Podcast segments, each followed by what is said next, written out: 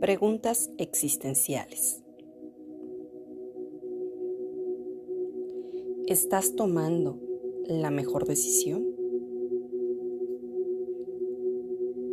La elección se refiere al querer y aquello que de manera racional debe ser considerado para alcanzar el fin de la acción.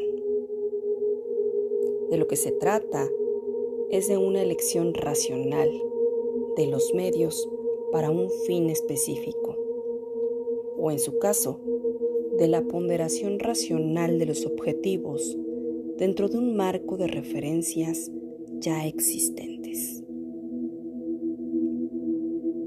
Analízalo, respira y concluirás si estás en lo correcto. Yo soy tu amiga Annie Giron. Gracias, gracias, gracias.